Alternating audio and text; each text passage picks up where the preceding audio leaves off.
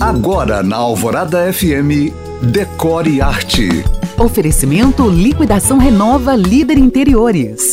Hoje eu vou falar da volta da porta pantográfica. Se você não está ligando o nome à pessoa, vamos lá. A porta pantográfica, também conhecida como grade pantográfica, é aquele modelo de porta com estrutura de grades, geralmente com uma parte em formato de losangos, o que lhe confere uma aparência meio rendada, meio retrô muito usada antigamente em elevadores, lindas principalmente quando eram de latão. No Rio de Janeiro tem muitas. As portas pantográficas retornam em outros materiais e com função estética, além da segurança. Elas têm aparecido delimitando ambientes internos de casas e apartamentos de pegada industrial. Além da beleza, entre as vantagens decorativas que eu vejo nessa peça estão o favorecimento da luz natural e da ventilação e a sua vocação para chamar atenção e ser a protagonista do espaço. Se você chegou agora, pode ouvir este podcast novamente no site da rádio. Para mais dicas, curiosidades e conteúdos decor, me siga no Instagram em you.cam.find. Eu sou Janina Esther para o Decore Arte.